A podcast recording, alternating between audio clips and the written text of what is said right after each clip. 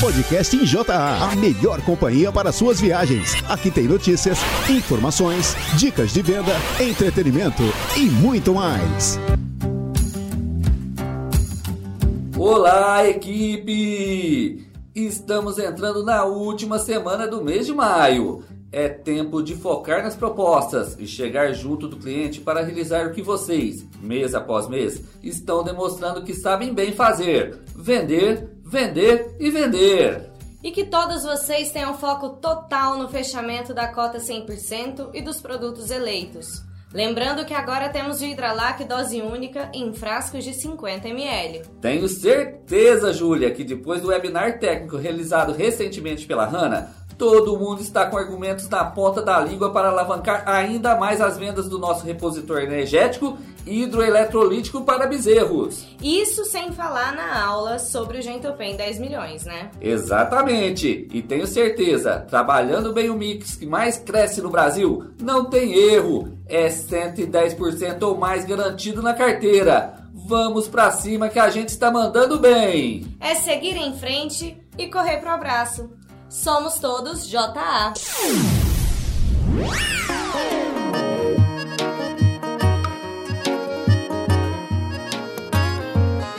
Tá me fazendo bem lascado, tá pisando com classe no meu passado. Se me perguntarem quem pisava em mim, não sei, nunca vi. Quando a gente supera, quer mandar pro mundo que tá tudo bem, que já esqueceu tudo, mas vamos segurar as emoções. Deixa povo chovendo interrogações, nós não divulgar.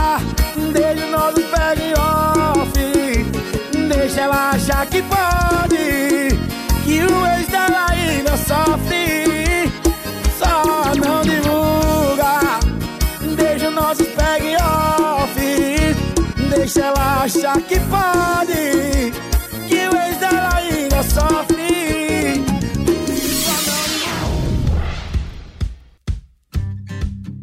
Nesta edição especial realizada com o cantor Rio Negro, nossa equipe esteve presente na cidade de Restinga, São Paulo, para conhecer um pouco da história da Fazenda Rio Negro, na qual o cantor da dupla Rio Negro e Solimões é o proprietário. O sertanejo e seu pai contam um pouco sobre sua paixão pelos equinos. Ouça e confira.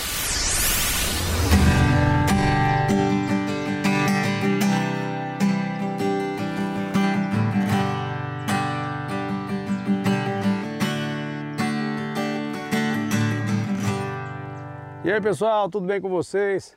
Prazer estar aqui para bater um papo, falar um pouco aí da história da fazenda aqui do, do Rio Negro e dessa amizade com o pessoal da JA, essa galera maravilhosa. Tô por aí, por toda a cidade, curtindo saudade. Tô por aí. Bom, a história da fazenda Rio Negro é, é o seguinte, eu morei até os 10 anos na roça, mudei para a cidade de Franca para trabalhar de sapateiro, uma história muito legal que nós construímos, eu e os Solimões. E quando a música nos deu a oportunidade, quando as portas se abriram para o Rio Negro Solimões, que foi no ano de 98, eu tive a oportunidade de comprar essa, essa terra aqui, esse pedaço de terra que fica aqui no município de Ristinga, bem pertinho de Franca também. O nome era Fazenda Floresta, aí eu mudei para Fazenda Rio Negro. Aqui a gente vem para andar a cavalo, pescar, passar horas, horas com os amigos, cantar, fazer um churrasco. E tem o lado funcional, que tem o gado, tem os cavalos. E é por aí. A gente está unindo aqui o útil ao, ao agradável, sabe? Tem o lado profissional da fazenda e o lado do lazer. Te procurei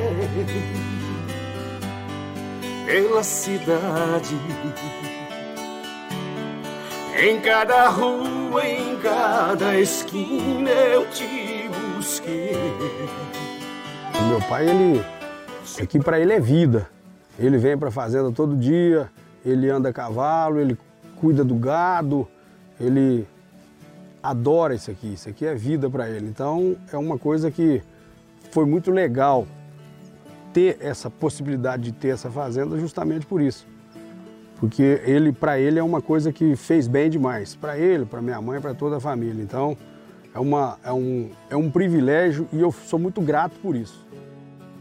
que ele começou a cantar Deus Menino, morava na roça, ele cantava lá com os, com os tios dele, sabe?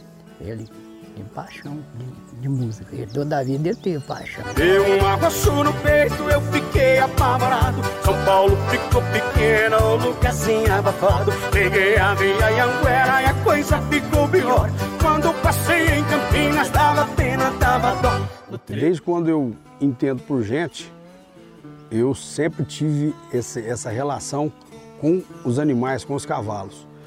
Eu me lembro que eu tinha 6, 7 anos de idade, já andava a pelo lá no, no pasto, lá em Claraval, amarrava um cipó na cara do bicho e saía pro meio do pasto. Então, isso é uma coisa que vem da infância. E a mesma coisa, depois, depois de um certo tempo, eu adquiri aqui e tive a oportunidade também de ter os cavalos aí pra gente andar, pra gente curtir.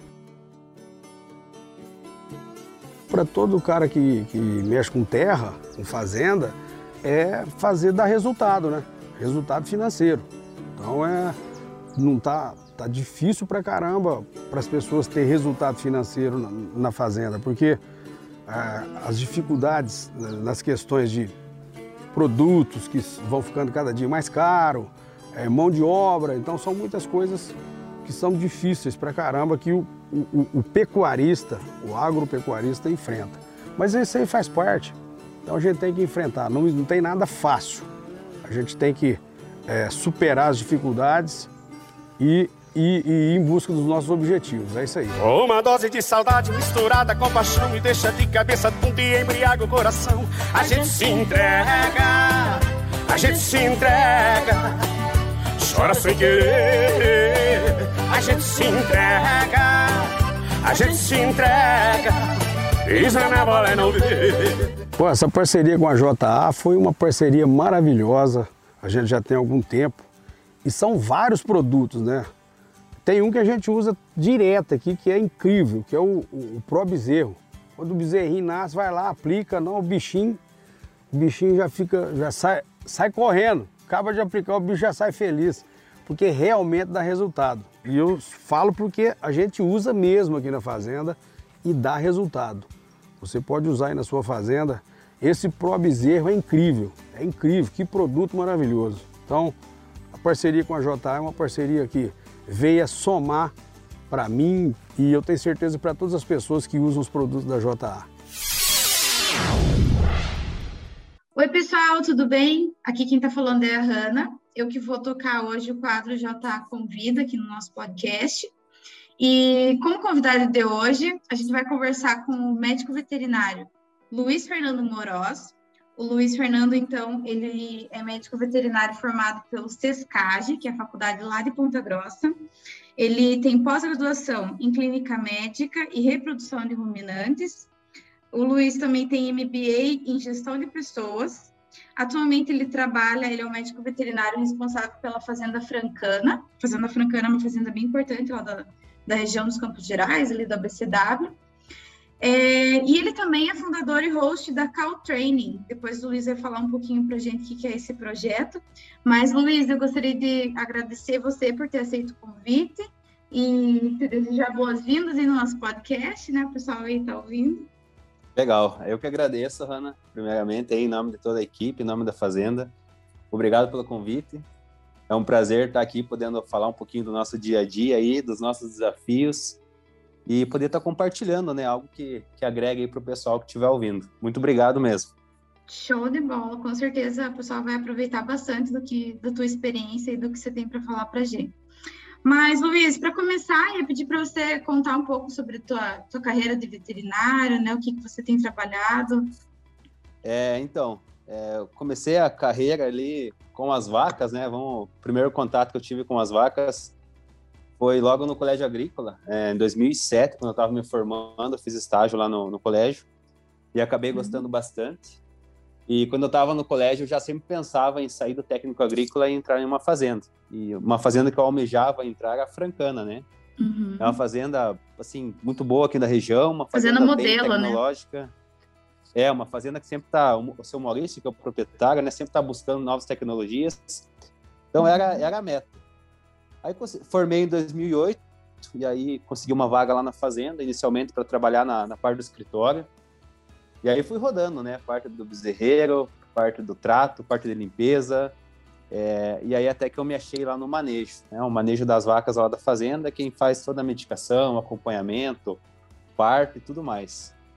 Aí em 2011, é, lembro até hoje um telefonema da minha mãe. Eu estava na fazenda na hora do almoço, ela me ligou e falou: Olha, você vai fazer veterinária. e eu falei: Não, mas eu, eu, quero continuar trabalhando, né? Aqui tá show de bola. E eu achava que a faculdade era, era integral. E aí foi quando abriu a faculdade noturna, né? O período noturno lá no, no Sescage. Uhum. E aí deu bem certinho, deu, deu fazer a faculdade e continuar trabalhando na fazenda. E me ajudou muito, porque eu conseguia conciliar, que eu via na faculdade, aplicava na fazenda, via o que dava certo, o que não dava certo. E isso para mim foi uma, uma escola muito produtiva. Uhum. Aí formei em 2015, né? Eu já estava já tava assim fazendo cirurgia na fazenda ali no último ano, que era meu estágio, né? E uhum. aí o seu Maurício me, me chamou para ser o veterinário. E além da veterinária, eu já tive que assumir a gestão também, porque foi numa transição da fazenda. E aí foi um grande desafio na minha vida, porque na faculdade a gente aprende muito a parte dos animais e, e não tanto a parte humana, né? A parte de, de trabalhar com pessoas, uhum. com colaboradores. E o nosso trabalho depende 100% de pessoas, né? A gente precisa de pessoa para tudo. E aí eu tive que dar uma estudada por fora, fazer um MBA, estudar, ler, e estamos aprendendo. Até hoje aí o desafio é, é, bem grande. E lá na fazenda, assim, quem é residente de fazenda sabe, né? Você faz de tudo um pouco. Está uhum. fazendo um parto, está fazendo reprodução, está ajudando a qualidade do leite, aí te chamam lá no bezerreiro, aí você vai acompanhar o pós-parto. Então não dá para escolher uma coisa só, não. Tem que ser uma pessoa que, que atua em todas as frentes. Uhum. Ah, legal, O, o, mais fácil é ser veterinário, né? O mais difícil é ser gestor aí da parte da, das pessoas. Mas legal, show de bola. Luiz, e queria que você contasse também para o pessoal um pouco sobre o teu projeto da Cal Training, como que surgiu, né? Como que nasceu e o que, que vocês têm ofertado aí para o pessoal. É, o projeto da, da Cal Training surgiu no final de 2018, é relativamente novo e um bater-papo meu com, com a Fernanda, né, que ela era estagiária no momento. É, depois ela veio a participar da empresa também. Uhum. Porque a gente queria compartilhar um pouco do nosso dia a dia, dos nossos desafios. Ali na, na Francana, uma grande vantagem é que a gente tem contato com, com alguns produtores, com alguns técnicos, com o pessoal da academia. Isso facilita bastante para a gente. Uhum. E a gente vê assim que às vezes uma coisa que parece simples para a gente pode pode estar tá ajudando outra pessoa e quando a gente ajuda também ajudam a gente e aí forma uma corrente muito legal. Com certeza. Mas mas na época nossa ideia era mais a parte prática assim do curso de inseminação porque até então não tinha na região. E, e aí a gente bolou. Uh, o nosso primeiro curso teve uma aluna. é, foi o curso número um ali. E, e aí a gente começou firme nessa parte da inseminação. Só que a gente não queria só ensinar a técnica da inseminação.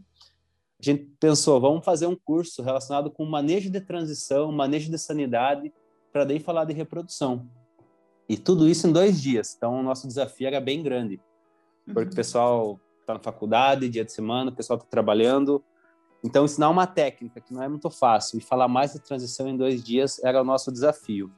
A gente foi modelando, foi ajustando, foi vendo como que ficaria melhor a forma de passar o, o conhecimento e deu certo, sabe? A gente consegue hoje fazer um curso prático e que tem essa base da, da teoria da transição, porque não adianta a gente ensinar o aluno a inseminar uma vaca se é uma vaca doente, se é uma vaca que não está apta à, à reprodução.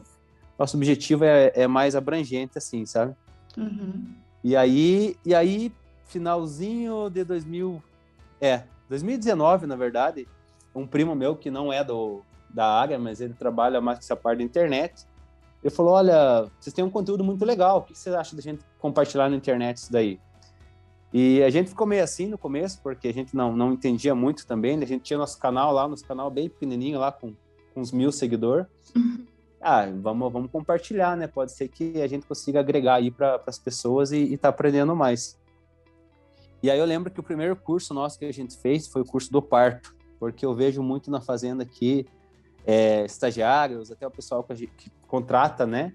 São muito ansiados para mexer em parto, para manipular e não respeita o processo do parto. Uhum. Olha, ah, então o primeiro curso que a gente vai fazer vai ser relacionado à parto, porque se se eu quero realmente impactar nas propriedades, vamos começar do começo, como diz, né? Vamos começar dessa parte aí que é tão importante. E aí o primeiro curso que a gente fez foi em março, e a gente começou a trabalhar essa questão de farmacologia, agora vai ter a parte de nutrição, parte de transição, e interagindo com o pessoal. E aí a gente foi ampliando os canais, né?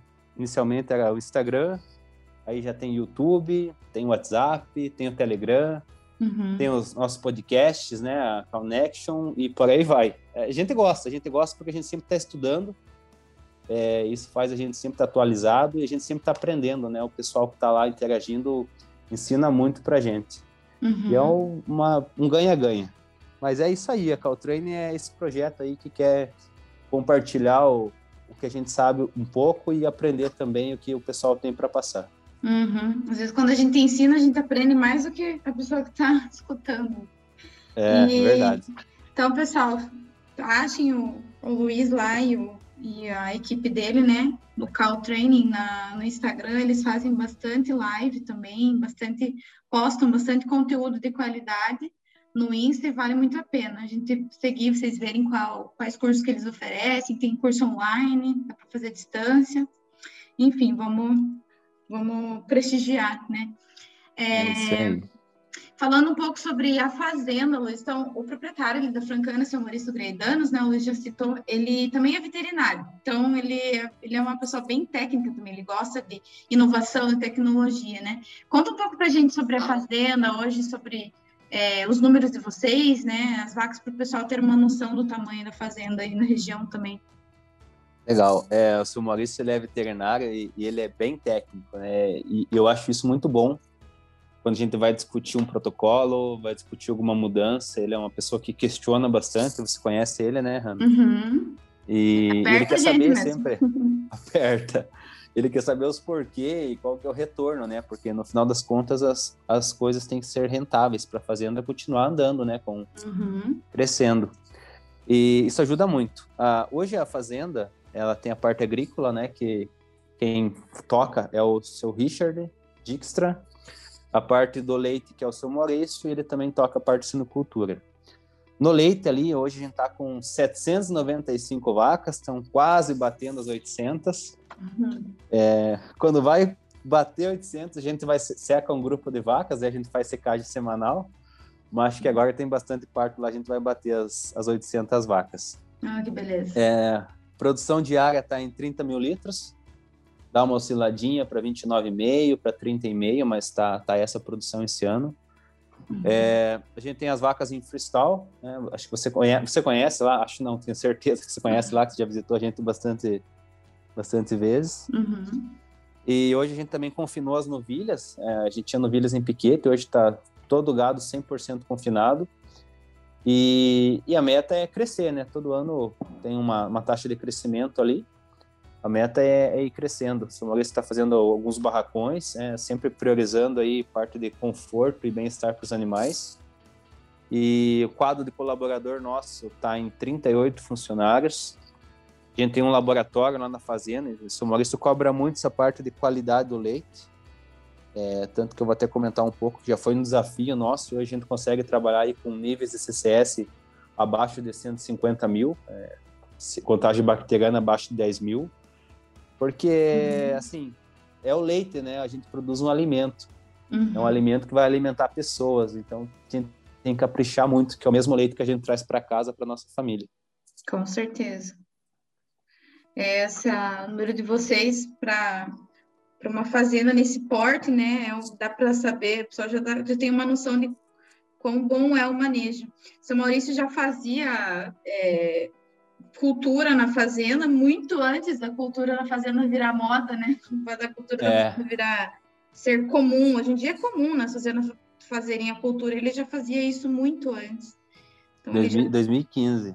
Uhum, 2015 ele já fazia cultura na fazenda, o pessoal ter uma ideia.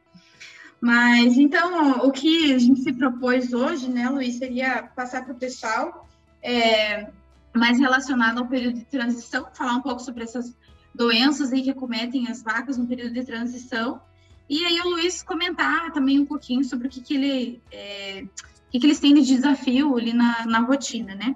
Então, Luiz, sobre falando sobre o período de transição, o que, que vocês sentem mais desafios aí na fazenda? O que, que vocês encontram de maior doença? O que, que mais dá dor de cabeça aí para vocês? Legal. É, período de transição é um período importantíssimo, né? Ali vai definir a, a lactação da vaca, né? Se ela tem um bom período de transição, ela vai ter uma boa lactação. É aquela vaca que você nem lembra dela, que ela criou, ela não teve problema nenhum, ela emprenhou fácil, você vai lembrar dela só lá na secagem. Essa é a vaca ideal. Mas para isso tem que ter um bom período de transição, né?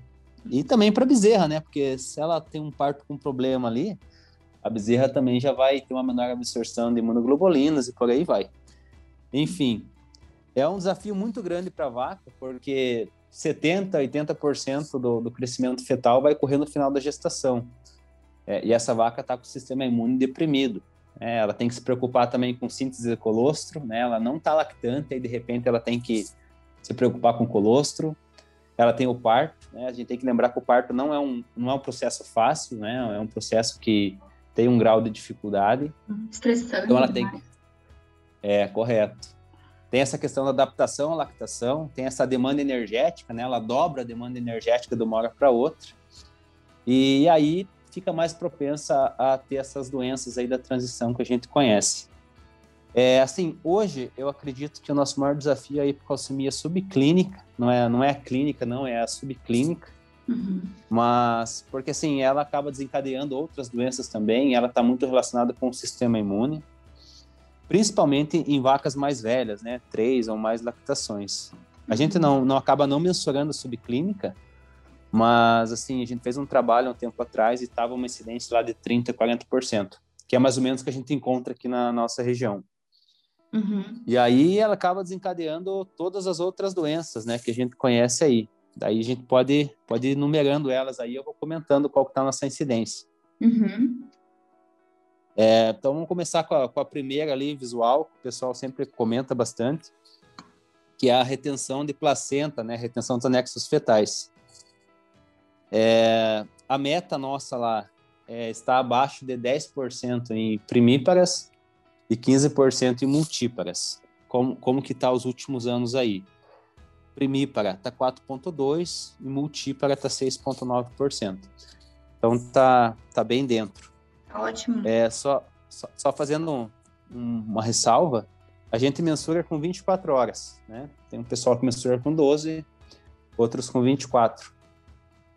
Uhum. A gente uhum. faz com, com 24, porque é uma questão de manejo, né? A gente não fica olhando muito a vaca ali, assim, a vaca criou, a gente quer que ela vá comer, a gente quer que ela produza o colostro ali, e ficar deitadinha ruminando. Gente não fica meio que levantando ela para mensurar isso. Então, uma vez por dia, a gente vai e avalia se ela está com retenção ou não. Uhum. É, metrite, né, que é uma doença também que está muito relacionado com retenção de placenta metrite, a, a incidência maior nossa lá é em primíparas, né, animais de primeiro parto, e está muito associado ali com, com é, problema de parto, né, principalmente quando cria macho, um bezerro muito grande, um parto que atrasa. Uhum. Então, essa, esse animal vai ter uma metrite. Nossa incidência de metrite nas primíparas está 13,2% e nas multíparas 9,7% a, a gente quer uma incidência inferior a 15%. Da, da, da, onde a gente tira essas metas? Sempre tô dando uma olhada nos artigos, nas publicações aí, a gente vai apertando a régua, né? Uhum. sempre, sempre melhorando. E assim. O que mais? É... Não, eu ia comentar aqui, assim, é, relacionado em do, da que você estava falando da retenção. Por, por mais que vocês tenham ainda uma, uma incidência de hipocalcemia subclínica relativamente alta, né, que vocês acham, dizem que é um pouco alta, a retenção é baixa, né? Não seria tão relacionado a isso. A questão pois é, tá, tá controlada, né? Retenção é, é uma doença ali que também está bem associada com o sistema imune. Uhum. Quando começa a aumentar muito, olha, vai lá no pré-parto que está acontecendo alguma coisa. É, ou lotação está muito alta, ou a, a, dieta que a gente está tá fazendo não está ok, ou o uhum. sal aniônico não está ok, porque geralmente quando começa a aumentar muito a retenção lá para gente, né, é uhum. estresse lá no pré-parto. O rapaz que está limpando está acelerando o trator, tá levantando as vacas. Estressou lá, aumenta a retenção. Uhum. Diretamente relacionado, né, ao, ao é. manejo ali do preparo. É, sem dúvidas. Uhum. E essas e aí não vacas... tem muito. Pode, eu ia perguntar, aqui as vacas que têm metrite também não, não, não precisam ter retenção, né? Elas desenvolvem a metrite sem precisar ter a retenção. Até porque sim, a taxa sim, é maior. É... Perfeito, não, não tem essa, essa, essa correlação direta, né? Uhum. Que algumas vacas com retenção vão acabar tendo metrite, mas não necessariamente as vacas que têm metrite tiveram retenção, não. Uhum. E aí, né, mastite também é uma, uma doença ali da, da transição e da lactação, né? Mas a gente sabe que um ambiente muito desafiador durante o, o periparto ali, se a vaca já não tem um... Se a vaca já tem uma lesão de esfíncter, por exemplo, ela está mais suscetível a ter uma mastite, uma mastite uhum. ambiental. É, mastite também a gente tem que ficar bem atento, porque a maior incidência ali nos primeiros 60 dias. A gente trabalha com uma taxa de infecção até os 30 dias inferior a 15%, essa é, é a meta. É, uhum. É, como que eu vou mensurar isso? No primeiro controle dela ali, no primeiro mês, eu quero que no máximo 15% das, dos meus animais estejam com a CCS superior a 200 mil. A gente tem trabalhado com essa meta aí. Uhum. E, está 11% então a taxa de, de, infecção nas multíparas e 6% nas primíparas. Tá, tá bem controlado. Uhum. Mas assim, no verãozão, se tiver muito parto, a gente tem um compost no pós-parto e aí lotou demais ali, é, já começa a aumentar a incidência de, de mastite e dessas outras doenças também. Uhum. Principalmente a próxima que eu vou falar agora, que eu acho que é uma das doenças que mais impacta na, na reprodução, até um trabalho do professor Zé Eduardo, que é a cetose, né? Cetose é, é um pipinão na vida da vaca, e está muito relacionado com o manejo também, é um manejo de score corporal, é um manejo de evitar a competição de coxo, então, de novo, lá não pode ter superlotação. A, a nossa incidência de cetose subclínica está em 12,2 nas primíparas uhum. e 16,8 nas multíparas. Uhum. Uh, a gente mensura aqui, Hanna, a subclínica entre 1.2 a 2.1, mas na literatura encontra outras outros números, né? Eles consideram um pouco mais acima, né? Consideram até 3, tem, tem gente que considera até 5, na verdade. Bem... É, bem, bem acima, de, né? Bem acima, bem diferente do que é no campo, né? Pessoal, a maioria considera até 2.2, 2.5 no máximo. Acima disso já é a clínica. É, o, o, que eu tenho visto é que essas vacas 1.2, 1.4, é, se elas estiverem bem, assim, comendo, produzindo bem, tá, tá, bem relacionado com a mobilização mesmo que tá tendo, né? Essa vaca, uhum. ela tá, uhum. tá produzindo. Eu só vou acompanhando ela. Agora, se ela começa a ficar letárgica, tem queda de produção, aí é tratamento, sabe? Não tem como deixar, porque isso vai agravar muito e vai, vai culminar lá no deslocamento da Bomazo. Só, Luiz, só um, um detalhe de falar para o pessoal aqui, é, para quem está entrando, né, o pessoal que está começando, essa dosagem que o Luiz está comentando são, é a dosagem dos corpos cetônicos, tá, pessoal? Que é, eles usam hoje, vocês estão usando aquele aparelhinho da fitinha, né, Luiz, para mensurar? Isso, isso. Uhum. Uhum. Então, aquela fitinha, ela mede um dos, um dos, dos corpos cetônicos, né, que é o beta-hidroxibutirato, a gente tira uma gotinha de sangue e coloca na fitinha e dose, como se fosse um aparelhinho de, de, de dosagem de glicemia. Glicose, de glicemia. E é aquele aparelhinho que tem no catálogo de brindes de vocês, pessoal. Então é esse que o, que o Luiz está comentando. Ah, que legal. Uhum. É, a gente uma baita com... ferramenta. É uma ferramenta que ajuda a gente bastante no, no trabalho das fazendas aí. Mas pode continuar, Luiz, que você estava comentando. Então, a cetose ela tem um, um, baita impacto ali, né? A gente pega alguns trabalhos aí, fala da redução da concepção ao primeiro serviço de até 26%. Você imagina, né? Você vai inseminar a vaca. É muito. Tá, é, tá, cada quatro vacas, é, uma já não vai, vai deixar de emprenhar, é, é um quarto, né? A menos. Uhum. Então, impacta bastante na, na reprodução, aumenta muito a chance de deslocamento da bomazo até uma dica de campo aí para quem quem está nas fazendas fazendo diagnóstico, é, mensurou lá uma cetose muito alta, né? 3, 4, 5, um BHBA. vai aos, ausculta essa vaca, que geralmente ela está deslocada. Muitas vezes Hum. acaba tratando ali e a vaca já está deslocada, né? Então tá Uhum. bem relacionado. A cetose também aumenta a chance de, de metrite. Então é, é um problemão bem, bem Uhum. grande. Cisto no Tá muito- vara também, né? Isso, com certeza.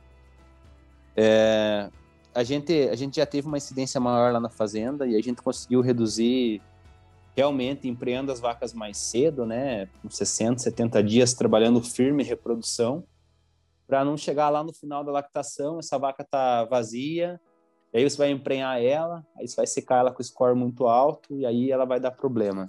Uhum. E, e mesmo esteja tudo certinho com a vaca, se você tiver um manejo ali do pós-parto, que você está trabalhando com uma superlotação, essa vaca que não está comendo e está produzindo, ela vai ter cetose também. Então, Uhum. tem vários fatores aí que estão impactando.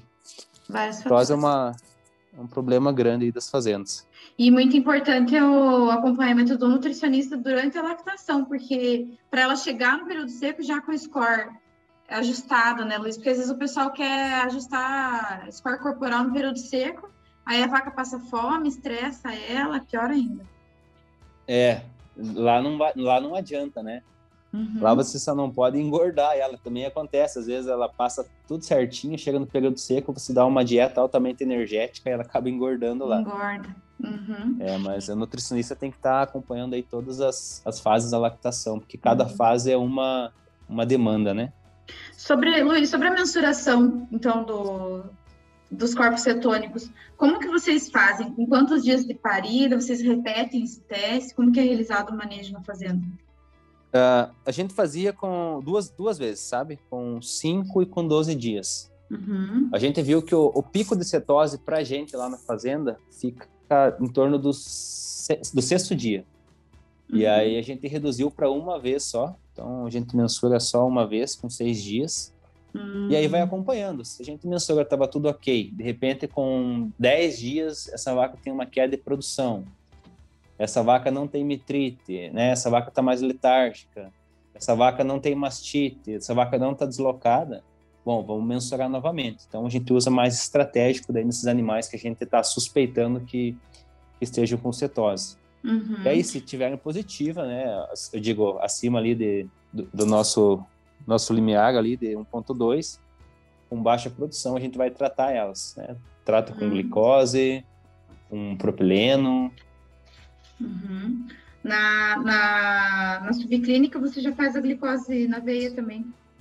Na, na subclínica, apenas propileno e B12. Aí na Uhum. clínica, acima de 2.1, a gente faz a, a glicose na veia. Uhum. É, pessoal, o, a, a Francana, né, a fazenda, eles utilizam o nosso glicoton de litro. Então, justamente porque é, as vacas são vacas grandes, né, e a exigência dela é, é muito maior. Então, o pessoal gosta lá do frasco de litro, né, Luiz, vocês utilizam. Ah, facilita bastante pra gente aqui, Hanna, porque vaca de 700, 800, 850 quilos, é, meio litro é, não faz nem cócega, né? Então tem que ser um. E facilita muito para quem tá fazendo também, né? O manejo. É um Sim. frasco só. Ajuda bastante. Legal. E normalmente com tratamento vocês já conseguem reverter? Como que é? o- O nosso protocolo ali para clínica são duas aplicações, né? Intravenosa e o propileno por mais quatro dias, oral, 300 ml por dia. Hum. E o corticoide vocês utilizam também? Da corticoide, não. A gente já utilizou, mas a gente não utiliza mais. A gente só faz mais uma aplicação de vitamina B12. Aham. O corticoide, é, ele tem uma função boa nesse caso da cetose, porém ele é imunossupressor, né? Uhum. E aí eu via que quando eu fazia, reduzia mais o apetite da vaca ainda, abria a porta ali para outras doenças e a gente não, não faz mais corticoide. Hum, legal, bom saber. E aí Beleza. o deslocamento da bumazo, dá pra gente comentar também, Uhum. que ele Secundário é uma consequência, né? É, ele não é primário, ele é secundário a uma dessas outras doenças. E isso, por isso que está a importância da gente fazer o diagnóstico rápido dessas outras doenças, o que tem que ser tratado tem que tratar, é, e de uma forma efetiva, porque vaca para de comer, no pós-parto ela vai deslocar. A vaca está com dor no canal do parto, ela não come, ela vai deslocar. A vaca está com uma inflamação da glândula mamária, ela está com dor, ela não come, ela vai deslocar. Então tudo vai, tudo que tiver dor e ela não comer, ela vai deslocar. Uhum. É, a nossa, nossa incidência de deslocamento lá está em 3,5% nas primíparas e 5,3% nas multíparas. Está um pouquinho acima do que a gente gostaria. A gente gostaria de Uhum. trabalhar abaixo de 5%. Uhum. E a o Luiz aí- comentou. Não, só, Pode só uma, uma dúvida minha. Você comentou da, da incidência da cetose de vocês, né? Que está em torno de 14%, se somar primíparas e Uhum. multíparas. E a meta? A meta é a gente a gente foca muito na clínica, né? Na subclínica, assim, a gente deixa rolar um pouquinho mais. Uhum. Mas a clínica tem que estar abaixo de 3%, que é Abaixo de acima de 3%. 2.1. É. Ah, legal. Daí tá 1.1 nas primíparas e 2.9 nas multíparas, tá na, na régua ali. Está na régua, está na meta. Que essa preocupa a gente, sabe? Ah, Uhum. Acima de 2.1 é um pouco mais preocupante, pelo histórico que a gente tem aqui. Uhum. Ah, beleza. Vamos continuar lá então no, no deslocamento. É, se pegar na literatura subclínica, é bem variável, assim, sabe? Se pega alguns trabalhos aí, 2013, é, varia de 15% a 78% na- nas Nossa. propriedades. Uma janela E- muito grande. Janela muito grande. Então, a gente vê que tem fazenda que está com uma incidência altíssima, né? Uhum. E fazenda que está com uma incidência baixa. E o que acontece? Muita gente fala, ah, aqui não tem problema. Aí você Não pergunta, mas você mensura? Pois é. Não. Ah, então tá, então você não tem problema, né? Mas o problema tá ali, tá instalado. Tudo que a gente mensura, a gente vai encontrar, Né? pode ter Se não- certeza. Se não diagnosticar, não vai ter problema mesmo. É, correto. Aí, problema de casco também é, é um desafio aqui pra gente, porque a gente é freestyle, a gente faz quatro ordenhas por dia, então as vacas caminham, Uhum. a gente tem que ser bem efetivo na nossa ordenha, né? Ela tem que ter um bom rendimento para a vaca só sair do lote, ordenhar rápido e voltar pro lote, porque quatro ordenhas a gente não quer gastar mais que três horas por dia da vaca em ordenha, né? Entre Uhum. todo o procedimento. É, e mesmo assim tem um desafio, né? Principalmente ali de doenças infecciosas já está bem controlado, é, o mortelária, né? O famoso mortelária, aí, a dermatite, que o pessoal comenta. Aham. Mas questão de, de broca, né? de- esses outros problemas, assim, a gente ainda tem uma, uma incidência ali que acaba incomodando um pouco. Uhum. Principalmente em vacas mais velhas. Úlcera de sola, Uhum. doença da linha branca. Doença da linha branca. Uhum. E, Luiz, como que é o manejo do... Pensando no casco, como é que é o manejo da fazenda? Vocês fazem casqueamento preventivo? Como que é feito aí? A, a gente faz três casqueamentos durante a lactação. É, os Uhum. primeiros 60 dias, aí no meio da lactação e duas semanas antes da secagem. A gente tenta trabalhar esses três casqueamentos e mais os curativos aí para esses animais que têm alguma lesão. Aham. Pé dilúvio? E Faz alguma Pé de- coisa? pé dilúvio todo dia, né? A gente trabalha com sulfato de cobre ah, numa diluição de 5%. Uhum. E aí é legal é, comentar, porque essa é uma coisa que a gente aprendeu ali meio, meio na base da, do sofrendo para aprender. Uhum. A gente trabalhava com. A gente tem dois pés dilúvios lá. E aí a gente passava, assim, 200 vacas em um pé dilúvio, aí passava no outro. O que acontecia? Acabava inativando, né? Tinha tanta matéria orgânica naquele pé dilúvio Uhum. que ele já não tinha mais eficiência. E aí que a gente aprendeu, olha, não trabalha com mais que 100 vacas por pedilúvio, porque senão você vai acabar só passando por passar e acabar Uhum. contaminando outras vacas ainda. É, e deixando Depois mais úmido, come- às vezes, né? O casco. isso, sem, sem o produto estar agindo, né? Uhum. Depois que a gente começou a trabalhar com dois pedilúvios intercalando, melhorou bastante essa questão de, de doença infecciosa ali do casco. Isso ajudou Hum, muito a gente. Legal, que bom. É os desafios, né? É, os desafios seriam essas, né, Luiz? As doenças principais aí do, do período de É. transição. são essas, né? Doenças infecciosas, metabólicas. É, e aí depois vai ter lá a endometrite, mas a endometrite já é para frente, né? A partir de 21 dias que a gente vai, vai começar a ter esse problema aí. Aham. Mas é decorrente, geralmente é decorrente de um período de transição também. Uhum. Não, mas show de bola, Luiz. Já deu muita informação aqui para gente. Vamos ter que finalizar por causa do tempo. Mas eu já quero agradecer você, Luiz, de novo pelo teu tempo, por discorrer do teu, teu tempo aí, compartilhar teus conhecimentos, compartilhar o manejo da fazenda com a gente. Tenho certeza que o pessoal gostou bastante, vai gostar bastante, né? E vai ajudar bastante o pessoal aí no campo. Então, brigadão, Luiz. Que se precisar da JA, se a gente pode contar com a gente, né? Em nome da empresa inteira, em nome do pessoal do campo, eu agradeço você por estar aqui hoje. Eu que agradeço pelo convite, foi uma honra estar aqui batendo esse papo com você, contando um pouquinho dos desafios, né, do, do que a gente tem para melhorar, acho que todo mundo tem um pouco para melhorar, e a ideia é essa, né, tá, tá, tá compartilhando para a gente estar tá aprendendo para ir melhorando. Também a gente está à disposição, qualquer dúvida, só manda uma mensagem lá no canal da Call Training, é, e aí a gente vai conversando. Fazendo tá de portas abertas também. E apareça visitar a gente aqui. Pode deixar, Luiz, que eu apareço.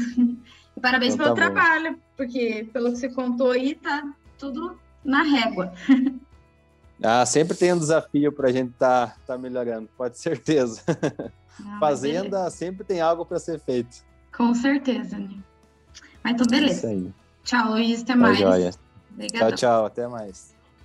Versão brasileira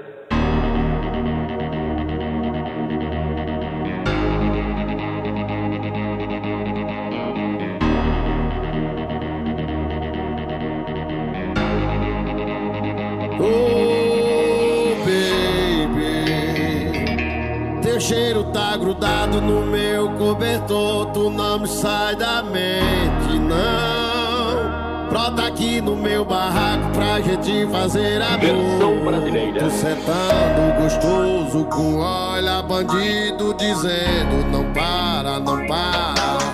Tô gemendo com olha manhoso pedindo pra mim dar tapa na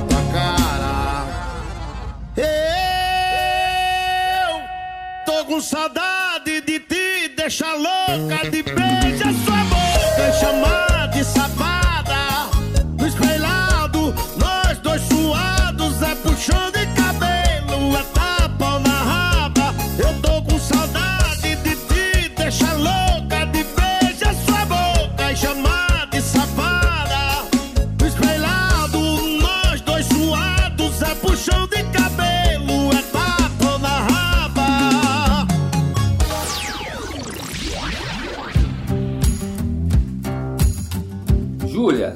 sabe onde vende turbocalço igual água no deserto?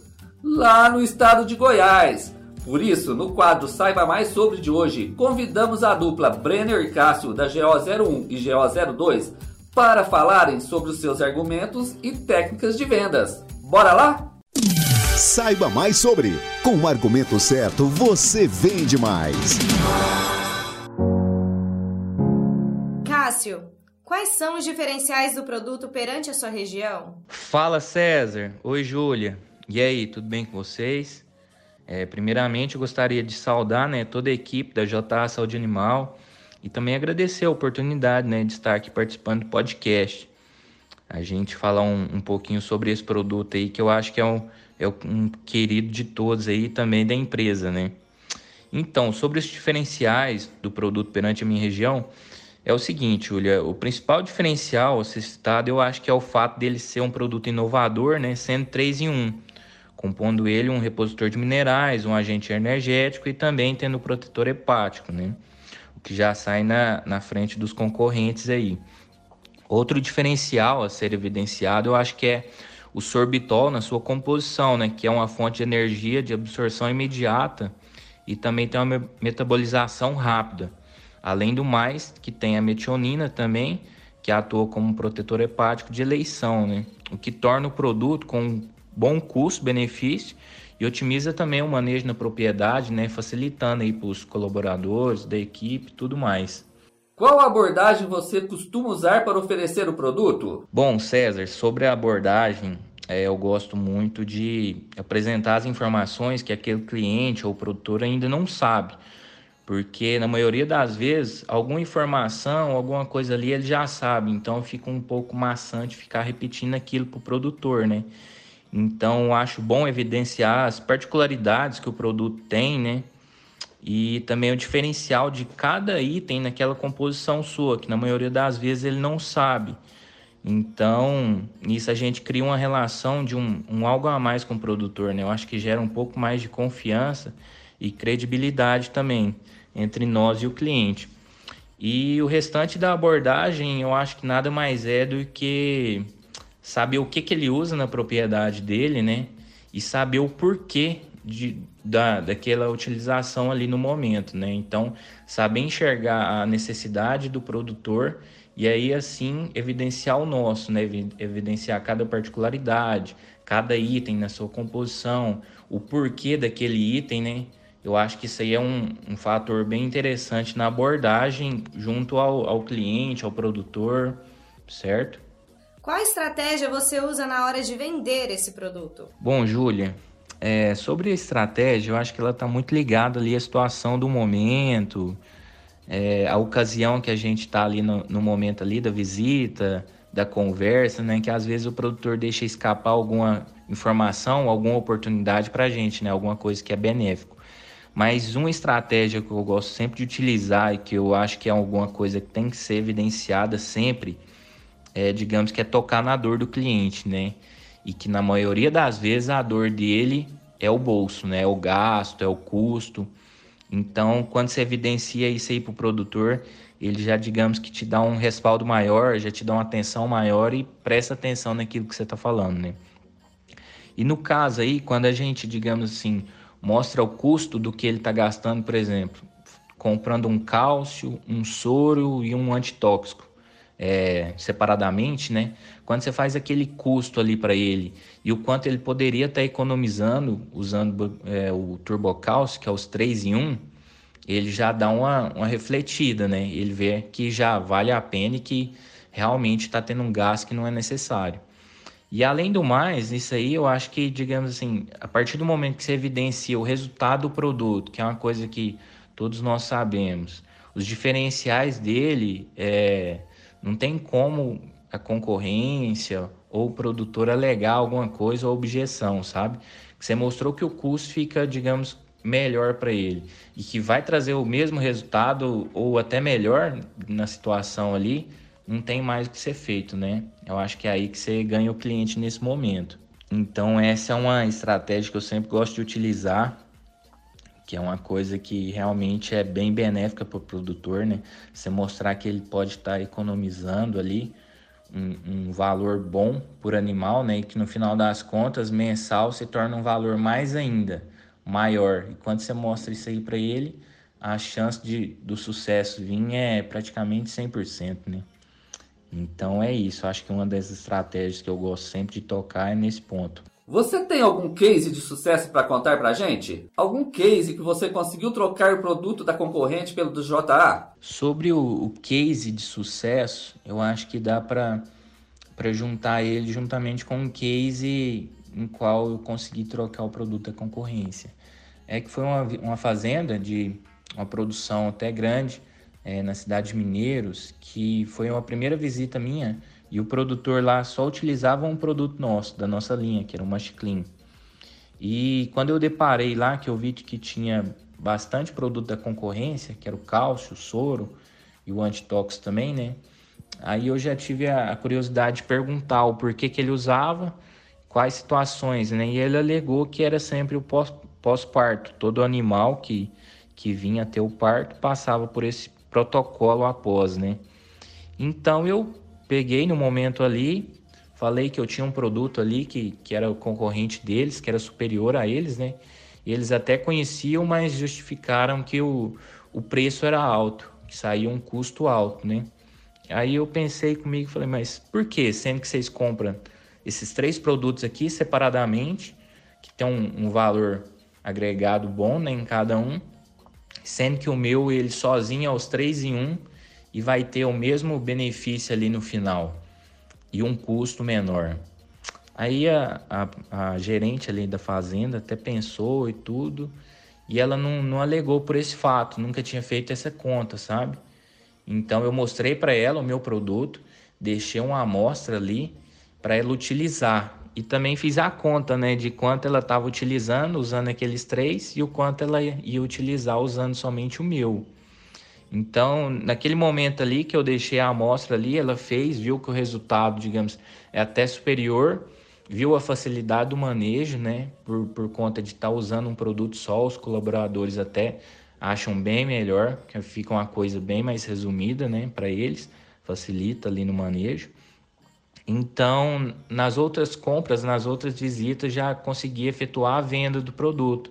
Ela já pediu uma quantidade para começar a utilizar, fazer o uso, e desde então não parou mais. Até hoje, já tem quase dois anos que eu atendo essa propriedade. Ela continua utilizando o produto até hoje para a mesma função e também em outros casos, né? Eu acho que esse aí é um case de sucesso que eu tive nessa propriedade e também já, já tirando ali um produto da concorrência que foi um, uma coisa bem benéfica para mim, porque já abriu as portas em outros demais produtos ali que eu tive a oportunidade também, certo? No mais aí, eu espero ter ajudado aí, César e Júlia, ter contribuído com alguma informação, alguma coisa que vai servir aí para nossos colegas aí. E agradecer a oportunidade aqui. Até mais, um abraço, tudo de bom para vocês aí. Brenner, seja bem-vindo e conta pra gente sobre as suas estratégias de vendas do Turbo Cálcio. Bom dia, Cezinha, bom dia, Júlia, bom dia toda a equipe JA.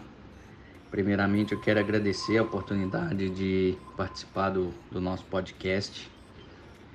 Então, como estratégia para vender esse produto, é, eu sempre falo que a gente tem que usar uma argumentação sólida e saber posicionar o turbocálcio perante os concorrentes, porque uma das principais objeções que a gente escuta é o custo do turbocálcio ser mais elevado do que os concorrentes, né?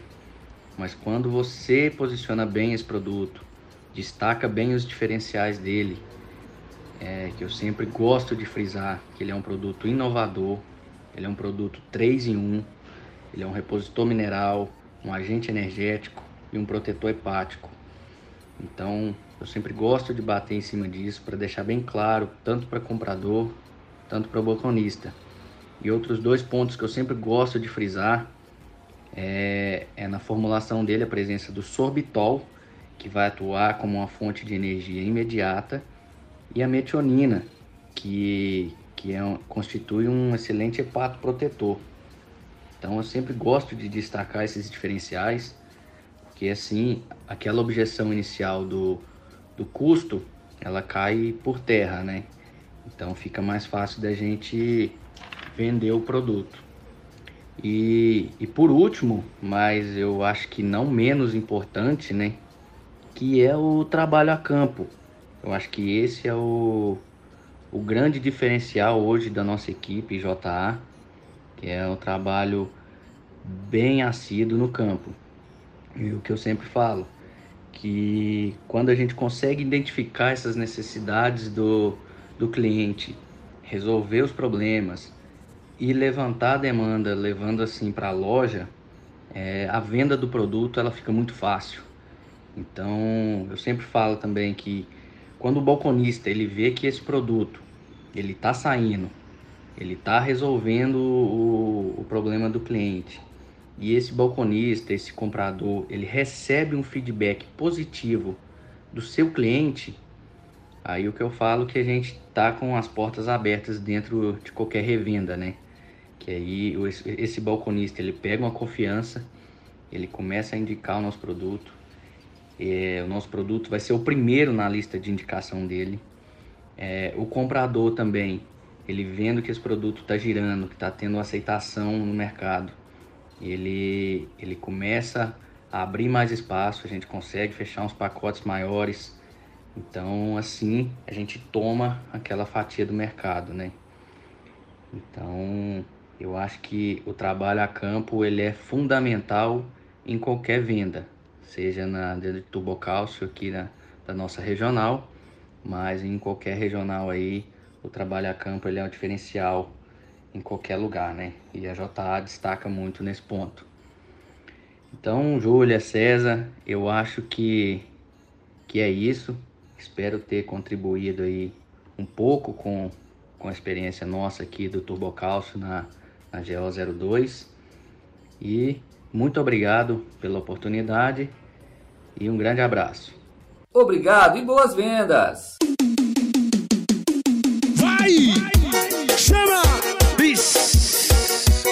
O piseiro apaixonado do Guga. Se é mais uma do DJ, já sabe! Simba! Eu ouvi Brasil! Ah, você, o meu coração querer. Já me envolvi com outras, mas não consigo te esquecer. Seu abraço só você que tem. O seu beijo é só você que tem. Bota bebê, bota neném. Se não for você, não vai ser ninguém.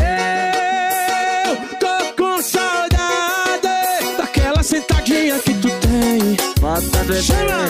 bota neném. Bota bebê, bota neném. sentadinha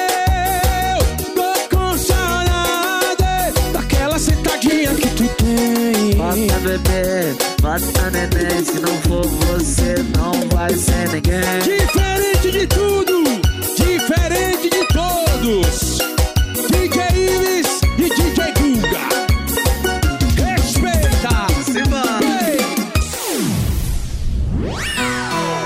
Chegou a hora do quadro Minha História.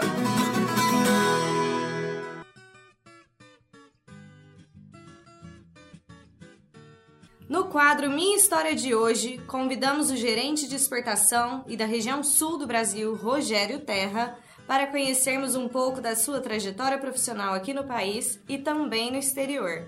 Seja muito bem-vindo, Rogério. Muito obrigado, Júlia. Bom dia, bom dia, César. E um prazer novamente estar aqui com vocês. Rogério, a gente já teve um bate-papo muito tempo atrás, né? Mas a gente falou mais da área comercial. Hoje o intuito é conhecer um pouco da sua trajetória de vida, é, a gente já se conhece há muitos anos, desde a adolescência aqui em patrocínio, quando seu pai comprou fazenda aqui, a gente sempre viu que você é muito interessado no meio rural. Agora eu quero saber, como é que surgiu o interesse pela medicina veterinária? É, César, o interesse pela medicina veterinária foi meio que uma consequência até mesmo assim natural, né? É, como você disse, meus avós, né, tanto maternos quanto paternos, é, todos foram sempre ligados ao meio rural, né? Sim. Então eu praticamente cresci na, na fazenda dos meus avós, né?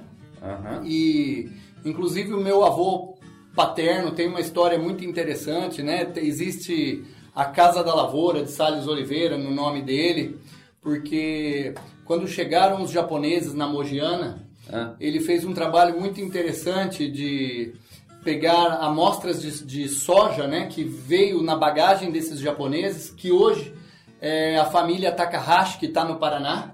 E esses japoneses embarcaram na Mogiana, em frente onde era a casa dos meus avós, e apresentaram a semente de soja, né, e se tornaram parceiros na época é, da fazenda do meu avô. E o meu avô começou a cultivar aquele, na época eles chamavam de feijão, soja, né? Uhum e ele pegou amostras dessa soja e mandou para todas as secretarias da agricultura do Brasil na época. Nossa. E isso foi muito legal porque depois as secretarias da agricultura fizeram um reconhecimento, né? Então hoje a Casa da Agricultura de Sales Oliveira leva o nome dele e lá onde é a sede da zootecnia é, e da agricultura, onde no Parque do AgriShow em Ribeirão Preto também tem um quadro dele lá e uma uma homenagem, né, em função disso. É... Então vem de berço. Vem de berço. E aí, depois, né, como você disse, o meu pai, há uns 40 anos atrás, né, comprou umas terrinhas aqui em patrocínio. E aí, a, a, sempre a, nós trabalhamos com gado de leite, depois gado de corte, né? E eu cresci nesse meio. E o meu irmão mais velho, né, que é o Fausto Eduardo, foi estudar veterinária e aí você acaba tendo aquela influência da região, né? Então, por exemplo, é, eu conheci aqui de patrocínio o trabalho do Dr. Zé Ábido, né? Então, lembro do Zé desde muito pequeno, né? De criança, o Zé trabalhando, o Zé muitas vezes fez trabalhos lá para o meu pai, né? Fazia Sim. trabalhos lá com gado, com cavalo. E o Dr. Renato de Cajuru, né? Onde eram a- onde era a fazenda do meu avô paterno. É, então, a escolha pela medicina veterinária foi meio que assim, a única opção que vinha na mente, sabe? Era o desejo de ser Era aquele veterinário. momento ali. Exato. não Aonde tinha você se outra formou, opção. Rogério? Eu me formei em São João da Boa Vista, né? Ah. É, eu entrei na faculdade de São João e no último ano eu fui fazer um estágio. Né? O meu foco na faculdade, o meu, né, o meu desejo na faculdade era trabalhar com reprodução, sabe? Então eu foquei os meus trabalhos na faculdade em reprodução e no último ano de, de faculdade eu fui fazer um estágio em Pirassununga em reprodução e aí havia uma americana lá fazendo estágio e ela despertou o interesse de ir para os Estados Unidos. E até uma coisa muito interessante era assim, o pai dessa americana que fazia um estágio lá na USP de Pirassununga, né, onde eu estava fazendo Aham. estágio, ele havia sido reitor na Universidade do Wisconsin, nos Estados Unidos. E aí ela fez o convite, mas foi um convite que assim, na época eu até não esperava e fiquei meio com medo. Primeiro porque eu não sabia inglês. Aham. E segundo porque não tinha dinheiro para ir, né? Então, Era isso que eu ia perguntar, né? Como que foi ir para os Estados Unidos, né? Como que você foi para lá? Então, o ir para os Estados Unidos foi uma decisão na época meio assim de cara e coragem, né? Pra você ter ideia, quando eu consegui arrumar o estágio lá e tudo, né? E ela me incentivou porque ela disse: "Não, lá, lá você consegue trabalhar e estudar", né? Mas o meu inglês se limitava ao The Books on the Table. então, deu aquele frio, né? Aquele medo, né? De como é que eu vou pra lá? Isso Era- faz quantos anos, Rogério? isso foi em 90 e... de 98 para 99, César, no ano de 98 para 99, né? E aí, resumindo a história, né, eu fui parar nos Estados Unidos, fazendo um estágio na Universidade do Wisconsin e trabalhando numa fazenda de gado de leite que ela havia conseguido para poder trabalhar, né, e sustentar os gastos lá e tudo, porque para você ter ideia, eu fui para os Estados Unidos, né, na época a situação estava muito difícil. Meu pai era gerente de banco, tinha é, o meu irmão tinha se formado fazia um ano. É, eu não, ainda não havia me formado e tinha dois irmãos mais novos também na faculdade. Então você imagina, né? Sim. Ele com é, tocando fazenda, com salário de gerente de banco e quatro filhos na faculdade, né? Saindo. Então os gastos eram muito altos e a é situação. pesado, né? Exato, não, e e realmente assim, a situação estava muito difícil, né? E eu acabei indo para os Estados Unidos na época com 200 dólares no bolso, sabe? Então realmente assim, né? Era não, não tinha opção de dar errado, né? Tinha que chegar lá e trabalhar mesmo, né? Tinha Correr atrás. né? correr atrás. Aliás, qual que foi o maior desafio de morar fora? Eu acho que isso você deve levar pra vida inteira, né? É, o, o maior desafio de morar fora na época acho que foi justamente esse, né? Chegar num país desconhecido, é, sem falar o idioma, né? Entendendo muito pouco e falando menos ainda, e sem dinheiro no bolso. então, é, esse acho que foi o grande desafio, né? Agora, por outro lado, eu acho que um- uma coisa que foi muito legal foi assim, na, quando eu cheguei na parte do estágio na fazenda e para trabalhar na fazenda, trabalho de fazenda eu sabia fazer desde pequeno, né? Então isso foi a parte muito boa, né? De chegar lá e colocar a mão na massa Ah, mesmo. e aí ter o reconhecimento do- dos donos da faculdade e no fim... Da faculdade, a- não, da fazenda. desculpa, da fazenda, Sim. é que o, na época essa fazenda que eu tive a felicidade de estagiar é a Crave Brothers Farm. E se tornou uma das fazendas mais reconhecidas dos Estados É, Unidos Eu ia falar e isso do mesmo. Wisconsin. Esses dias a gente até entrou no site, né? Você falou, entra aí no site, Cezinha, pra você ver. É uma empresa familiar que cada filho e neto hoje toca uma gestão da, da parte da fazenda. Eles fazem muito queijo lá, né? Que eu vi. Exato. E você contou também uma história, Rogério, que foi até bacana, que você ganhou uma viagem deles porque você gostava muito de inseminação, era um inverno bravo, não foi isso? Isso. E você falou assim, não, eu vou fazer umas inseminação em vaca aí pra você. Aí o cara falou assim, não, isso não vai dar certo não. Você foi lá, conta aí um pouco da história. Exatamente, era o inverno, né, no Wisconsin. Que é E- inverno bravo, que é o inverno bravo. neves. ter Esse ano de 90, isso aí já foi em 99, né? Chegou a fazer menos 20 graus, Nossa. né? É. Então, até Pesado. o pessoal brincava na época lá que era o freezer mais grande do mundo, Aham. né? Um dos maiores freezers do planeta, né? Porque che- chegou a fazer 20 graus negativo. E com 20 graus negativo, o americano não- não queria trabalhar, na verdade, né? O pessoal queria fazer o serviço básico, né? E, e é uma condição muito adversa, né, para você trabalhar. E aí eu me propus, né, para eles que no sábado e domingo eu podia ficar de olho na- nas eram 800 vacas em freestall, né? E, e tinha um monitoramento já naquela época por câmeras. Olha, nós estamos falando mais de 20 anos, né? Isso, e tinha, já tinha monitoramento, da, da- eram quatro freestalls, né? E já tinha um monitoramento por câmeras. Então era só correr o filme da noite, olhar as vacas que estavam em cio, e no outro dia você podia entrar, né, com o carro dentro do, do freestall e ligava a térmica ali no, no, no acendedor de, de cigarro, que ela funcionava elétrica, né? Então ela mantinha a temperatura ali da água para descongelar o sêmen. E aí você marcava, né, aquelas vacas que estavam em cio e procedia ao, ao- fazia o procedimento de inseminação, né?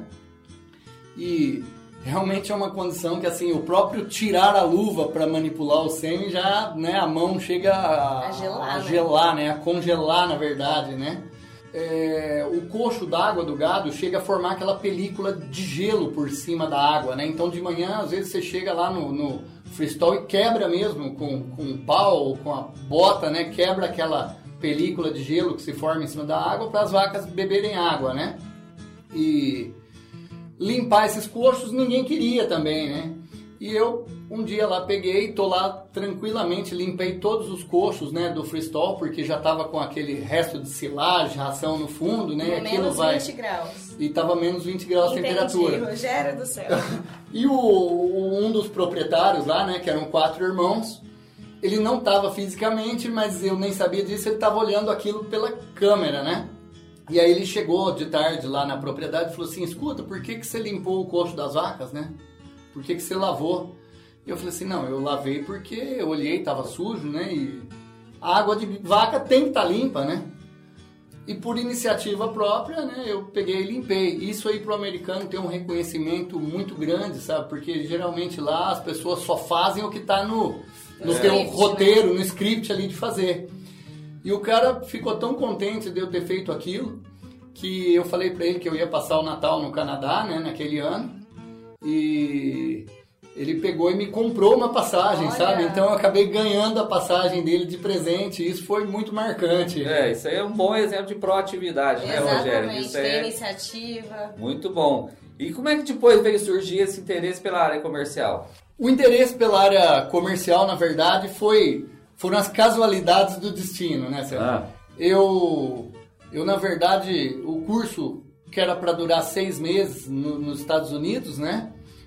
Acabou durando um ano e meio, porque realmente os seis primeiros meses que eu fiquei lá eu não consegui fazer muita coisa eh, na faculdade, né, na universidade, porque realmente o meu inglês escrito e falado era péssimo, né? Sim. Então aí eu me dediquei a fazer um, um intensivo, porque aí eu trabalhava na fazenda, né, durante o dia ou a tarde, ia para a universidade, só que aí era televisão 24 horas ligada Tem dentro que de estar casa. dentro do mundo, né? Exato, o rádio.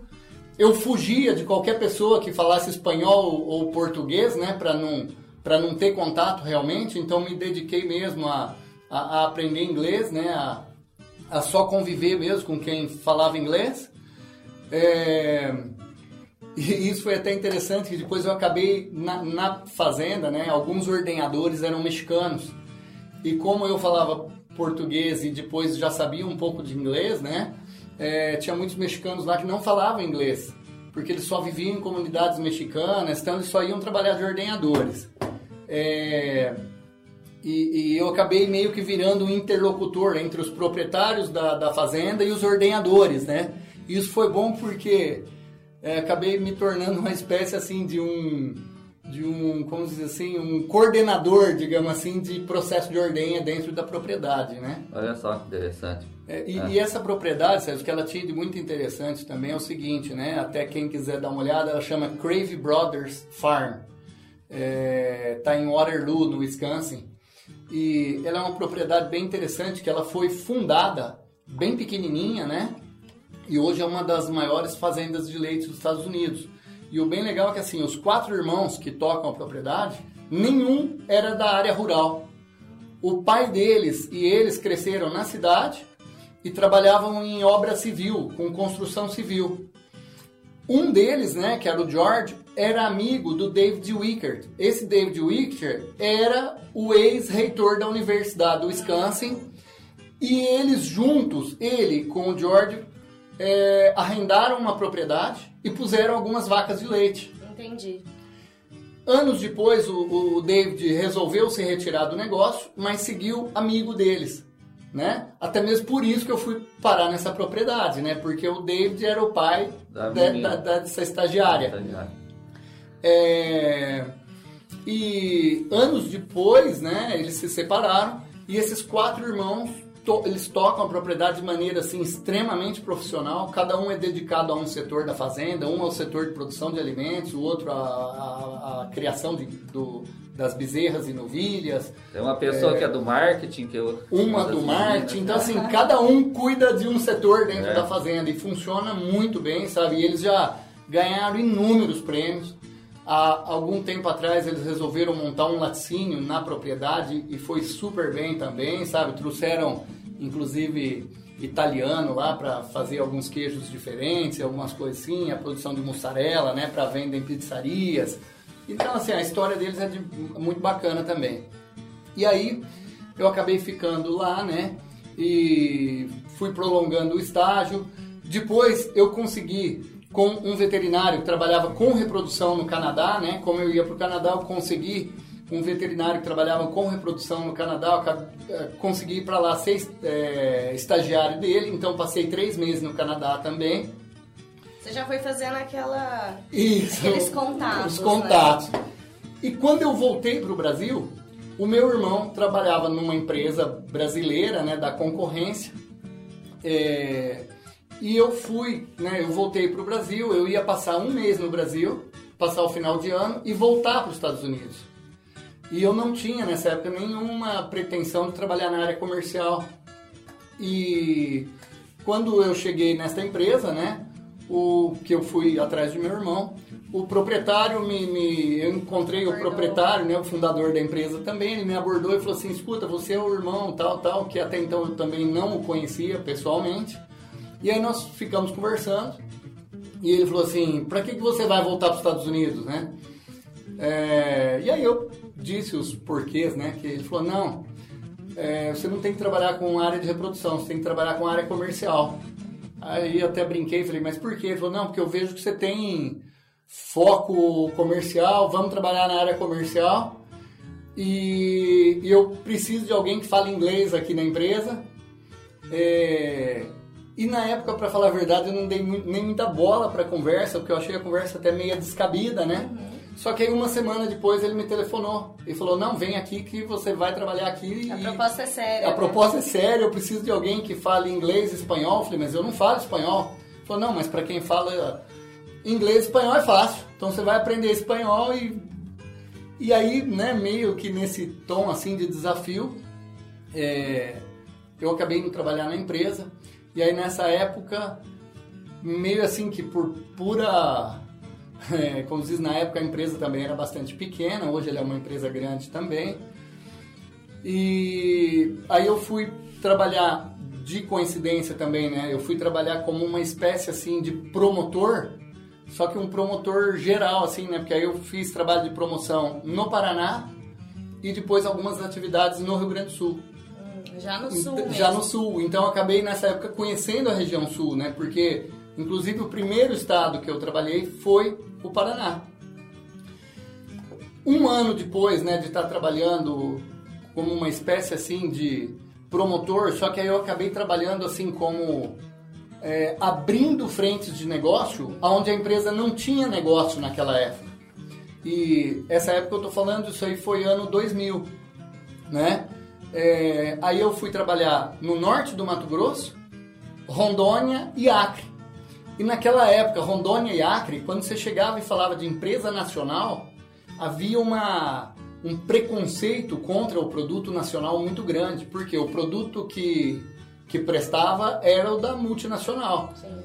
E, mas também nessa época os produtos nacionais tinham uma aparência muito ruim, sabe? A aparência, é, a- as embalagens, a estética dos produtos era muito ruim, o marketing inexistente. Então o produto nacional ele tinha uma barreira muito grande. Então nessa época nós começamos a quebrar essas barreiras, sabe? E aí eu trabalhei quase um ano entre Rondônia e Acre também. E depois surgiu um negócio totalmente diferente. A empresa ia entrar no mercado pet. É, nessa época, né, eu estava em Rondônia e houve o convite para trabalhar na, na linha pet, para abrir a linha pet. Só que o que falavam linha pet na época da empresa eram dois produtos pet e dois produtos de muito pouca venda, sabe? Dois produtos que não tinham assim, um apelo comercial muito forte mas haviam alguns outros produtos em processo de registro no Ministério. E aí me foi proposto o desafio, né? Então foi um desafio duplo, né? Primeiro de trabalhar na linha PET, que eu nunca tive, não havia tido nunca, né, familiaridade com a linha PET. É, e o segundo de abrir esse mercado PET no maior mercado PET do Brasil, que é a cidade de São Paulo.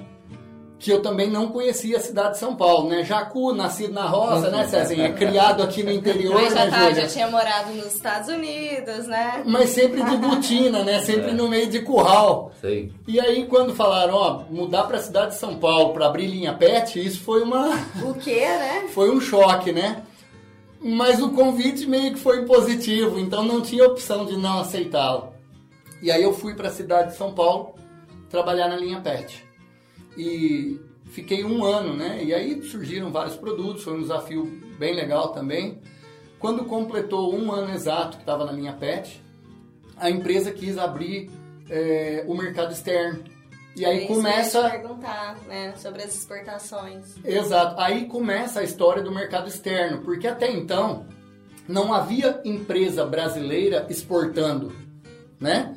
Sempre as empresas Multinacionais as traziam transnacionais, produto, aí é. traziam produto para cá. Sim.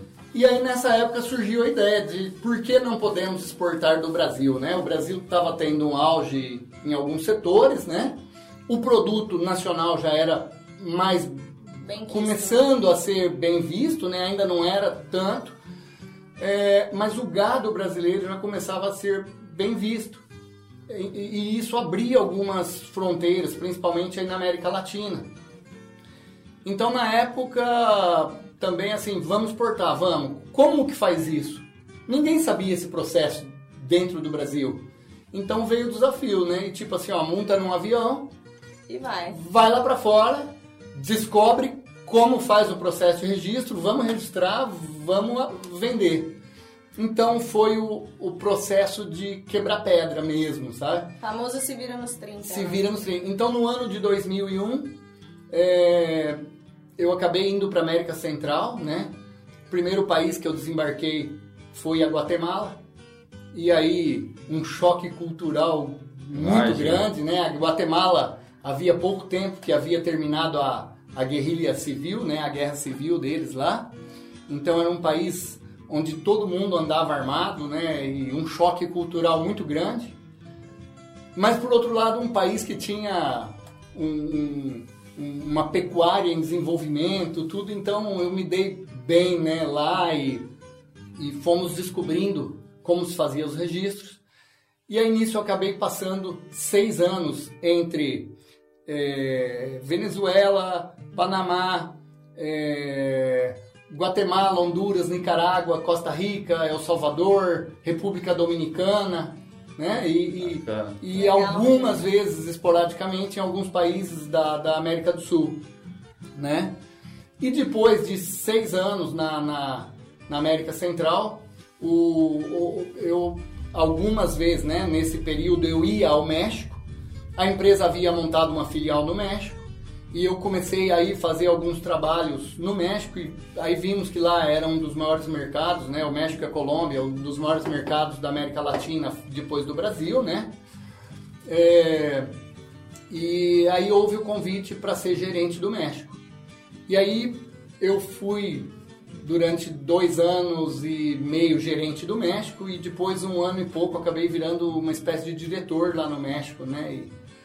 E, e aí essa foi a história assim De da exportação. de exportação, né? De, e aí no, no, no ano de, de 2009 para 2010, né? Eu é, havia um projeto de abrir um projeto junto com o governo angolano e eles pediram que eu regressasse ao Brasil para tocar o projeto Angola, né? Só que depois a gente acabou descobrindo que o projeto Angola, o governo angolano não queria jogar com muita clareza, muita honestidade e nós acabamos abortando o projeto. E eu acabei nessa época é, saindo da empresa, né, e indo tocar um projeto pessoal. É, e, E aí depois. veio pra cá, É, pra aí. Aí depois de um tempo acabou, você foi morar no sul, né? Também, né? Isso. Você Lá em, na- em Santa Catarina, né? Isso. Aí acabou surgindo o convite de vir pra JA. Isso, exato. Aí eu passei quatro anos e meio praticamente em Santa Catarina, tocando uma empresa própria, né, um projeto próprio em uma área um pouco diferente, né, a área de frutos do mar. E aí nessa época é, houve um acercamento né, com o Pedro principalmente, né, e o Pedro né, propôs o desafio né, de vir para a JA para a gente abrir duas frentes diferentes, né? É, o mercado do sul do Brasil, né, Paraná, Santa Catarina e Rio Grande do Sul, porque nessa época o, o Guaraci estava com o Brasil todo a nível gerencial, né, o Pedro na, na- como diretor, né, mas realmente o sul, por ser um, o segundo mercado aí do Brasil, né, Minas Gerais e Rio A Grande do Sul, era grande, né? estão a par, e Paraná e Santa Catarina, dois estados muito importantes também, né, e a gente já tinha uma equipe é, legal, assim, né? Uma equipe bacana em Minas, em alguns outros estados. É, mas o Sul não. A gente tinha uma pessoa só no Paraná e Santa Catarina e Rio Grande do Sul a gente não tinha ninguém, tava é, com os distribuidores, né? Então houve esse esse convite do Pedro, né, da gente montar a equipe no Sul, desenvolver as atividades comerciais, né, da JA no Sul, eh, colocar o foco da JA, né, que é o varejo, né, em, em expansão no Sul, porque nessa época é, O atacado era muito forte, né? era só tinha atacado, né? é. Paraná, Santa Catarina e Rio Grande do Sul, a gente trabalhava só com atacados, não Sim. havia quase varejo. Sim. Então houve né, essa proposta de a gente abrir o Mercado Sul, montar a equipe, né? E paralelamente ir desenvolvendo as atividades da exportação, porque a exportação requer de registro. É então, demorado, né, o É demorado. Você tem que traduzir os relatórios técnicos, né? Montar o processo conhecido aí como dossiê de exportação. Então é um processo mais lento. E depois dá e ir registrando em cada país, né, que você quer trabalhar a linha. E hoje, agora no Sul, então, tá super certo, né? A equipe tá grande, né, Rogério? Então, graças a Deus, né, quando é, eu entrei na JA no final de agosto de 2015, né? E nesse, nessa mesma época nós começamos, né, em setembro, nós já começamos a selecionar pessoas, né, e a contratar pessoas lá como promotores e representantes. E aí fomos, né, é, montando a equipe e graças a Deus nós conseguimos boas pessoas, treinar boas pessoas e hoje nós temos uma equipe muito boa, né? Uma Mais de equipe, 30, né? Hoje são se- 34 pessoas, né? Entre Paraná, Santa Catarina e Rio Grande do Sul. Você imagina, né? Em 2015 tinha um só. E a exportação agora também tá crescendo, né? A exportação também. Então, mas o Sul, né, foi muito bacana. Então, hoje no Sul nós temos essas equipes formadas. O Paraná já tem um coordenador que, inclusive, o Paraná hoje já está independente, Grande né? Everton. Que é o Everton. É. É, o Everton começou, né, no mesmo desafio também. O Everton entrou em 2015. Hoje está fazendo um trabalho muito legal lá no Paraná. E o desafio, você falou desafio, me veio na cabeça, qual, qual que é o desafio atual agora, né, em relação à pandemia? É, sim, uma pincelada, né, tanto de, de- lá da equipe do Sul, né, que a gente imagina que seja o mesmo desafio do Isso. Brasil também e tanto na exportação. Olha, hoje no, no Brasil a gente sabe, né? Apesar da pandemia, no nosso setor, graças a Deus, O a economia fluiu, né? O agro não para, Amém. né, César? É. Amém, né? A coisa fluiu bastante bem, está fluindo, né? A nossa equipe aí está fazendo o possível, né? E o impossível aí para as atividades irem bem, né? É, então, a parte comercial no Brasil tá, graças a Deus, está caminhando bem. É, Estamos cumprindo nossos desafios, né? Inclusive desse ano, as nossas As cotas, metas. as metas estão sendo alcançadas, né? O pessoal está cumprindo as cotas, ultrapassando as cotas, né? Sim. Então isso é muito bom. Como a gente comentou, né? Então o Sul, graças a Deus, vai caminhando bem. E aí nós vamos, né? Temos que dar um foco ao grande agora na exportação, né? Para isso, esse ano nós contratamos uma veterinária, né? Que é a Lia, que tem fluência em inglês e espanhol também, que está ela e a Anelisa junto, fazendo uma equipe aí de, de Comex, trabalhando junto com o nosso departamento de regulatórios também, dando um, um avanço muito grande aí nos registros né, de, de exportação. E esse ano, até o momento, as exportações estão um pouco difíceis no seguinte sentido, né? É, não pela demanda de produtos nos países, senão que pelos é, lockdowns. Então, fronteiras, os né? ministérios de muitos países estão fechados ou restritos. Então, a parte documental da exportação, né, porque a exportação ela leva a um processo burocrático muito grande, né, é muito diferente de você fazer uma venda no Brasil. Você tem que fazer um. Existem vários documentos que têm que ser emitidos, por exemplo, nós que estamos aqui no estado de São Paulo, tem documentos que nós temos que enviar para São Paulo para ser protocolado. É, aí tem que ir para né, algumas país. juntas, alguns departamentos, e de lá volta para cá para ser carimbado, Cheio rotulado, burocracia, assinado, né? cheio de burocracia. Para depois você poder embarcar o pedido e tal. E a documentação de exportação, então, é, é um pouquinho complexa, né? E aí, os países também, para receber essas importações e liberar essa mercadoria nos países, eles dependem de pessoas dos ministérios que aprovam essas importações, né? Por se tratar de farmacêutico.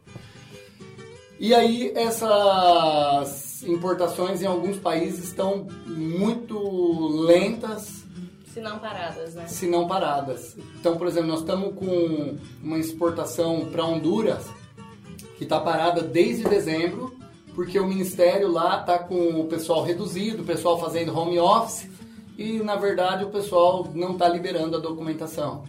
Então, isso acaba atrasando um pouco o, o- o projeto de exportação. Por digamos enquanto a gente vai trabalhando aqui no Brasil mesmo, né, Rogerão? Exatamente. Como vocês podem ver, a conversa aqui com o Rogério flui. Vocês já devem ter andado uns 300 quilômetros aí no carro.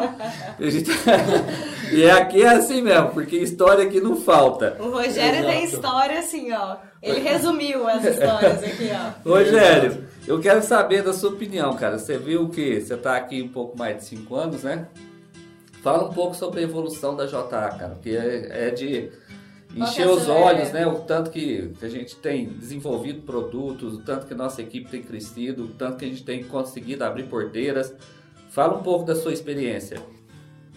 Então, César, é, não tem, eu acho que é extremamente gratificante, né, falar desse crescimento da JA, porque a gente não tem dúvidas, né, que a JA é a empresa que mais cresce no Brasil e eu tenho certeza que é a que mais vai crescer, porque é, é um fato, né, nós estamos no caminho correto, a nossa equipe cada vez mais engajada, com as pessoas certas também, né? A gente vê hoje que a nossa equipe ela é uma equipe que cresce, mas que ela cresce com bons profissionais e profissionais é, dedicados. Muito bom, bem Né? citado. E Dedicados é, com, com muita informação, né? Muita bagagem. Isso, eu acho falar do crescimento da JA, as provas estão aí, né? Você vê é, não só no Brasil, pelas classificações que tem tido aí nos últimos anos. é, Na Financial Times. internamente, mas essa do segundo ano consecutivo aí dos, do Financial Times, né, como uma das empresas que mais cresce nas Américas, né, entre as 500 empresas que mais cresce nas Américas, né, então isso é, é extremamente gratificante, né, e um crescimento como o, o Zé Abdo diz, né? Um crescimento com os pés no chão, né? Que é o que ele fala, sempre caminhando com os passos firmes, né? E os pés no chão. Isso é muito importante, né? Exatamente. E Isso eu dá tenho- um gás, né, pro futuro. E né? eu tenho certeza, né, que no- no- no- nos, nos próximos meses que virão aí, vamos ter um crescimento muito maior também. É, vamos ter produtos novos, né, que é a característica da JA. Sempre né, trabalhando. Sempre tá trabalhando Sim. é, Com a inovação. Inovação, né, correndo atrás aí de novos produtos, para que a equipe possa ter sempre produtos de ponta na mão e isso tem gerado o grande diferencial dela do mercado, né? Produtos técnicos e de ponta. Que bom, Rogério. A gente ficou super feliz que você aceitou esse convite. Foi né? bom, né? Conhecer a história, porque o Rogério a gente tinha que ter uns cinco podcasts aqui mesmo. pra- Eu acho que sim que ia ser pouco, viu? Porque, olha, o homem tem história nesse mundo, não é só Brasil não, mas esse homem Que já é viajado e realmente é muita história, traz muita bagagem pra gente. E eu acho que de tudo que a gente ouviu, acho que é, ter orgulho de vestir essa camisa da JA aqui mesmo, porque a empresa tá voando baixo, vocês, é, parabéns para vocês da equipe aí que estão hoje aí viajando e sabem dos desafios do dia a dia. Mas aqui internamente, vocês podem ter certeza, tem muita gente trabalhando, como o Rogério falou, em novos produtos, é, cada vez mais entrando em mercados que. é, produtos que a gente não tinha na linha, né? Então isso vai ser bastante gratificante para todo mundo e no final do ano eu acho que a gente vai surpreender nos números. E eu acho que, como o Rogério falou, né, na- da experiência dele dos Estados Unidos, a gente tem que ralar mesmo, né? Isso. Faça chuva, faça sol, faça frio ou calor, né? Ter a, a iniciativa, ir atrás, né? Que uma Exatamente. hora o voo fica mais alto, né? Exatamente. Obrigada, Bom, Rogério. Então, Júlio, só para finalizar aí, né? é, isso, né? A gente tinha até comentado, né? Eu tinha e eu sempre comento com os novos promotores, né? E é, não, assim, tudo a gente tem que se dedicar, né? E, e sempre abrir mão, né? Que é uma coisa que às vezes eu até falo para os promotores, o pessoal novo, né? Que quer entrar na área comercial, né? Que tudo você tem que se dedicar, né? Então, às vezes eu cito muito de exemplo, assim, esses 10 anos que eu passei no comércio exterior, é, foram 10 anos que eu vinha para o Brasil a cada 4 ou 5 meses. E quando vinha, passava 15 dias. Então, assim, foram 10 anos que você passa longe de casa, é, perde Com outra cultura. Perdi casamento dos amigos, nascimento do filho dos amigos, é, batizados, festas de Natal. aniversário, muitas, é, Natal, muitas comemorações, sabe? Então, assim, sempre você tem que abrir mão de alguma coisa, né, é, para alcançar algum objetivo, né? E uma hora o, o retorno chega. o retorno né? chega. E Isso é uma coisa que as novas gerações aí, às vezes, perdem um pouco, né, desse conceito, né, ou perderam um pouquinho desse conceito. Então, é uma coisa que a gente sempre procura, né, quando seleciona o, o- uma pessoa para integrar, a equipe, né, pessoas que têm esse perfil de querer desafios, né? De fazer acontecer. de fazer acontecer. E para não estender muito, deixar aqui meu muito obrigado, Júlia, muito obrigado, César, agradecer a toda a equipe do marketing, parabenizar a equipe do marketing aí da JA pelos excelentes eh, trabalhos que vêm sendo realizados, né? Meu muito obrigado. Que bom, Rogério. Você é sempre bem-vindo aqui. Obrigado. E turma, é, fica aqui o nosso agradecimento. Valeu, Até o pessoal. próximo podcast. Com novas histórias. Encerra-se aqui mais um episódio do podcast em JA. Obrigado pela companhia e até o próximo encontro.